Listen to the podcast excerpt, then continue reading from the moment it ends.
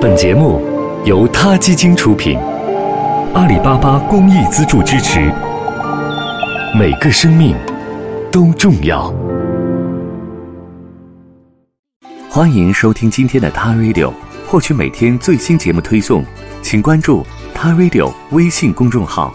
不仅有音频文字版，还有更多关于动物的精彩资讯哦。三月三十一日，他 Radio 在中途外文书店举行了第二次的线下朗读会。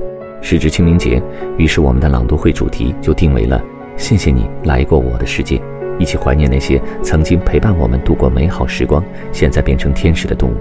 小五是他基金的坚定支持者，参加过上期线下朗读会的听众们可能会认识这位大气又幽默的女士。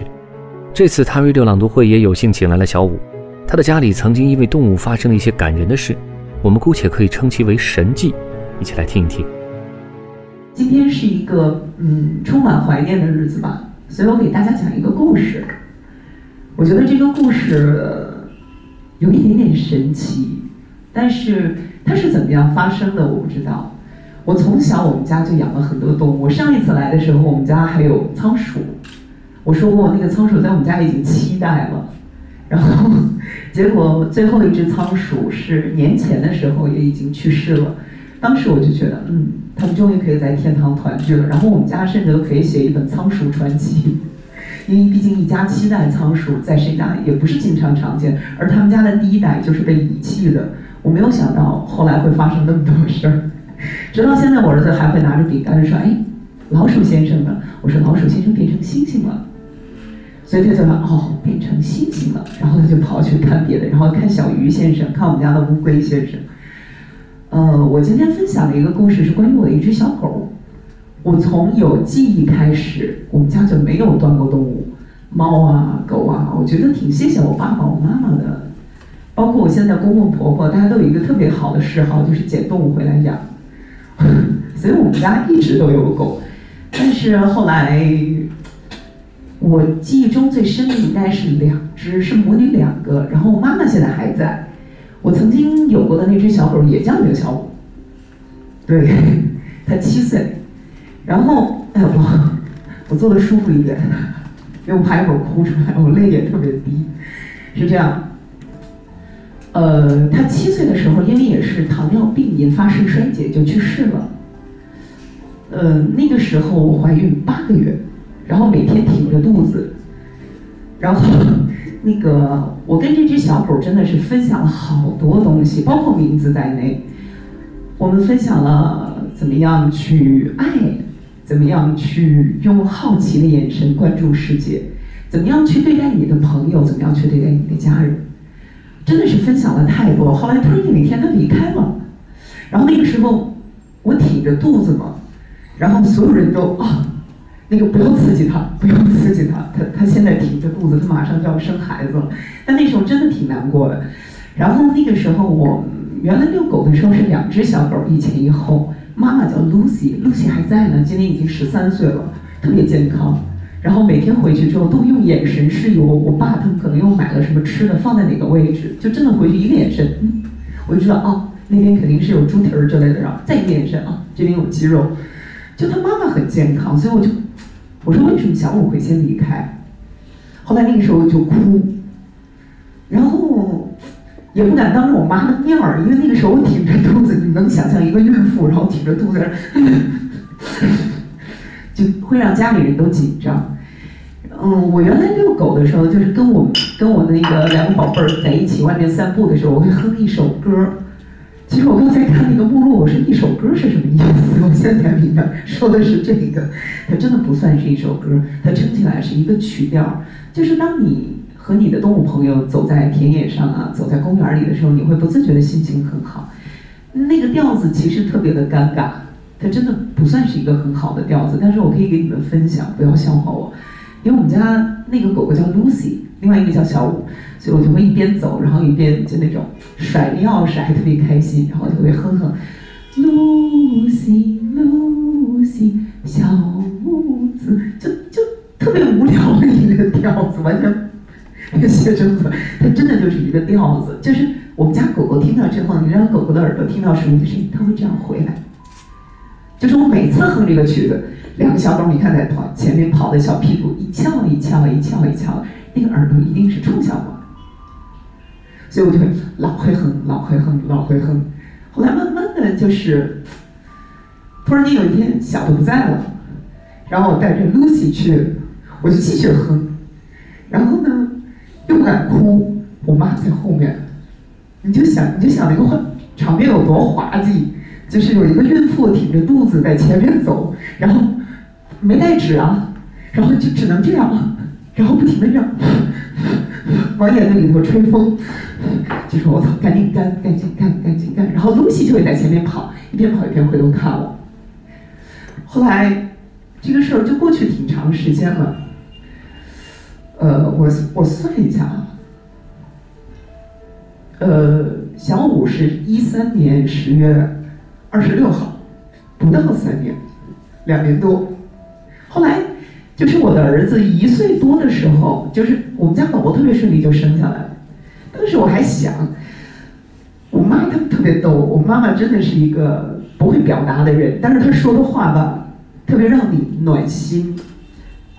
当时看我都哭成哭成狗了，你知道吗？然后我妈就跟我说：“你别哭了。”她也难过，所以她也在哭。你别哭了。你看小五多仁义啊！你看他知道你要生宝宝，然后我们大家要把注意力放到宝宝身上，所以他要给你的宝宝让路。当时我就觉得，妈呀，你真是我亲妈，你真会安慰我。但是我当时其实心里真的想的是，你为什么不留下来呢？你留下来看着我的宝宝，你比他大七岁，他要下来的话，他得管你叫姐姐。你们一起长大多好，但是很遗憾，就是走了，就离开了。好在他妈妈还陪着我们家宝宝。我每天每天让我们家宝宝看到露西的时候，来，这是你小姨。然后我们家宝宝就会这样看我，然后自己去照镜子，然后再看看我们家狗狗，再照照镜子。所以我挺可惜我儿子的，他一直对自己的这种定位有一些混乱。但是奇迹发生在两个月前，这个是。很很惊讶的一件事，我跟大家说了，我遛狗的时候经常会哼那个调子，很奇怪，就是露西露西小屋子，这个调子只有我自己知道。我我爸我妈在场的时候，你想如果在他们面前哼这个调子，多奇怪呀，多尴尬呀！我的妈妈会想，哎呀，我女儿是个神经病；我爸爸会想，啊，我女儿肯定是受刺激了，所以我从来没有在她面前哼过，只有露西和小五听到。后来，呃，小五走之后，我就再也没有哼过。就触景生情嘛，因为我泪点低，我这个人性格不太好，特别容易哭，所以不要哭。那个，当时在玩玩具，我的儿子坐在我们家也是这样的沙发，他坐在这个位置，他在玩玩具，他背对着我。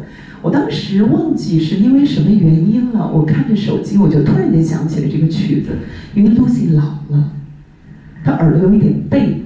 有一些白内障，然后左前腿、右前腿最近也有一点瘸，但是没办法，他十三岁了。我希望他能一直是一只幸福的狗，而我相信他一直是，他一直都是。他就趴在我身边，我就突然间摸着他，我就想想起了这个调子，然后我就开始轻轻的哼。只有 Lucy 和我的我的儿子叫阿萨，只有他们两个能听见这个调子。我当时没有多想，我就在那儿哼，哼了两遍之后，我突然惊讶的发现这个小朋友。扭过头这样看着我，就这样背对着这样看着我，他的玩具就摆在旁边。然后我呢跟你们形容一下啊，你能想象一个两岁的孩子满脸泪水，就是眼泪就是已经流下来了，但是他的表情就是这样，他这样看着我。我第一次在两岁孩子的眼睛里看到一种同情和那种关心和一种不知所措。他真的是满脸的泪水，然后他明显的就是。就这样在哽咽，然后他看着我，那个表情似乎在说：“妈妈，我我不知道我为什么要哭，但是妈妈，我觉得你想哭。”然后我看着他，我也傻了，他就这样看着我，要妈妈，妈妈抱，因为我儿子是这样，他除非是有事儿求我，他从来不会要我抱。然后他就把他的小身子递过来，我们两个就这样隔空拥抱。然后我发现他第一次，真的是第一次，一个两岁的孩子，他是十二月二十九日的生日，那个时候是刚刚过完年，等于是他是两岁零两个月，他用手轻轻的拍着我，他一边拍我一边说：“妈妈，不哭。”其实我没有哭，是他在哭，他不停的在哭，然后那个表情，大家都知道孩子哭是那种声嘶力竭的，是。是我要玩具你不给我，我要糖你不给我。我第一次看到一个孩子不停的默默的在流眼泪，然后，然后那个眼泪就止不住的往外流。然后这时候我妈妈看见了，我妈妈以为我欺负我儿子，然后就特别生气的说：“你干什么？”我说：“我什么都没干，我只是哼了一首曲子。”我妈不信。后来我的儿子当时他还是很不知所措，他就坐在那儿。然后还在那儿想说一些话来缓解这种尴尬，他就大婆婆，因为她小发不出姥姥的音，她对她管我妈妈叫大婆婆。大大婆婆，阿夏想吃糖，我妈就赶紧去给她拿糖，然后她还是就不停的在流眼泪，就看着我就是那种。后来我突然间发现，原来她其实一直在陪着我。我突然间想到，我漏算了一个人。当我难过的时候，其实我的儿子也在陪着我，只不过他当时在我的肚子里。所以那个一瞬间，我就释怀了。其实我一直耿耿于怀的是，为什么小五你不活下来，陪着我的孩子？你可以看他一起长大，你可以教他怎么样去辨识自然界中的植物，你可以教他怎么样让开那些战斗力爆表的猫和战斗力爆表的狗。你可以教他很多东西，但是后来我发现我错了。其实他一直在我们身边。我的儿子怎么说呢？我不知道是因为什么原因，他知道小五，他感受到，而且他听到这个曲子的时候，他会哭。我没有哭，他替我哭。我觉得这一点当时啊，好温暖，特别的温暖。然后。比较麻烦的是，他记住了这个调子，我只哼了那一次哦，他就记住了这个调子。他现在每天会自己哼，我已经抓到他三四次了吧，自己在玩玩具的时候一边玩一边哼。他记不住那个名字，但是他会嗯嗯嗯嗯。然后我们家十三岁的露西就会这样用一种特别不屑的眼光这样 这样看着他，然后他自己在一边玩玩具一边。难过了也会自己掉眼泪，但是我觉得两岁的孩子的世界可能我不懂，我不知道他在想什么，但是他真的会哭，他一边哭一边看着我。当他真的难过的时候，他会站起来找到我，他不会找别人，他会找到我，然后躺在我怀里面，然后轻轻地拍我的背，好像是他在替我哭。所以我从那一刻我知道，我们家小子从来都没有离开，这就是我的故事。然后我也希望。所有养猫养狗的朋友，你们要明白一件事：所有的东西都会离开，包括我们家仓鼠。我们家仓鼠死的时候，他们都不敢让我知道，他们怕我哭得死去活来的。仓鼠的寿命只有两年。然后包括我们家的小鱼，我小的时候还捡过猫头鹰来养，然后猫头鹰应该是病得很重了，死的时候我也是哭得死去活来，缓了半年吧。后来他们就再也不敢在我面前就是。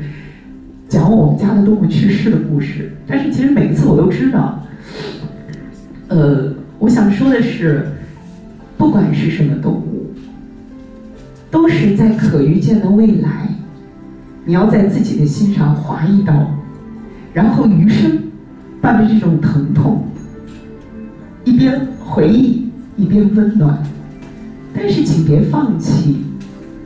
就像张悦老师，我觉得一开始讲的那他的那段话，缓就是解开了我心中的一个结。对，他们都会离开，但是生命不会，爱也不会。给他们一个机会，让他们用另外一种方式回到你身边，这样我们的爱就会继续往下延续。而我相信，我们家这个两岁的儿子，他会一边哼着这首歌，一边莫名其妙的掉眼泪，但是他一定会把这种爱去传递给下一个，可能是他的孩子，他孩子的孩子。我觉得这点改变比什么都重要。我觉得尊重、怀念，然后勇敢的带着他们的回忆走下去。嗯，我觉得最后我跟大家分享一段儿我从微信上看到的文章吧，很遗憾我找不到那个原址了，但是它里面有一句话说的特别好，它是猫咪和狗狗的，他说：“你知道吗？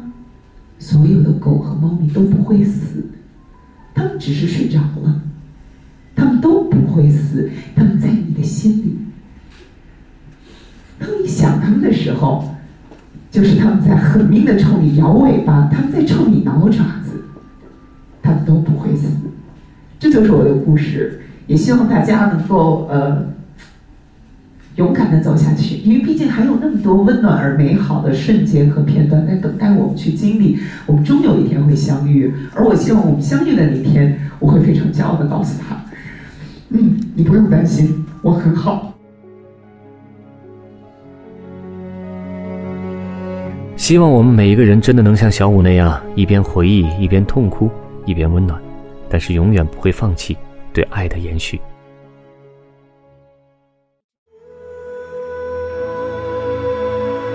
他 Radio，中国大陆第一家动物保护公益电台。在这里，我们讲述动物的喜怒哀乐，尊重生命，善待动物。他的世界。